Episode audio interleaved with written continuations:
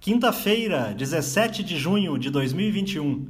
Uma boa tarde a todos. No resumo do mercado de hoje, você confere.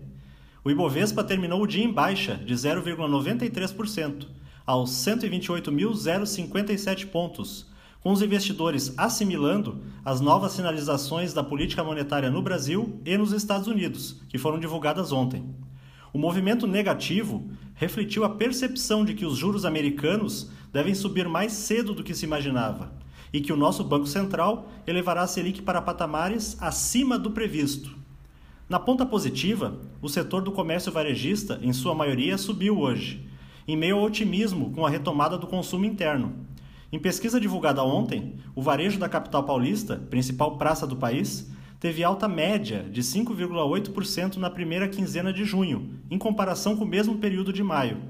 As ações da Magazine Luiza avançaram 4,92% e as ações da Via Varejo subiram 2,59%.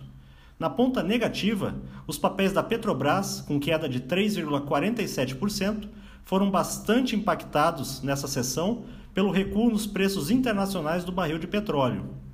O dólar à vista, às 17 horas, estava cotado a R$ 5,02, com queda de 0,74%.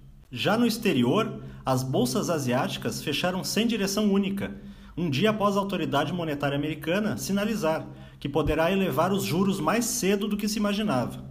Na China, os mercados ficaram no azul, sustentados por ações dos setores de eletrônicos e tecnologia. No Japão, o índice Nikkei caiu 0,93% e o índice chinês Xangai Composto avançou 0,21%. Os mercados na Europa, na grande maioria, encerraram em queda, repercutindo os números de inflação da zona do euro que saíram hoje.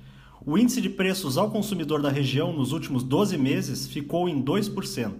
O índice Eurostock 600 terminou em queda de 0,35%. As bolsas americanas terminaram de forma mista, com o mercado analisando a decisão de ontem da autoridade monetária, que adotou um tom mais duro, indicando que os juros poderão subir antes do que se previa, além de revisar para cima suas projeções de inflação.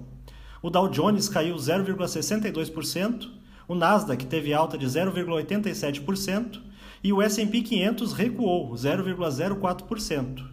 Somos do time de estratégia de investimentos do BB e diariamente estaremos aqui para passar o resumo do dia. Uma ótima noite a todos e até a próxima!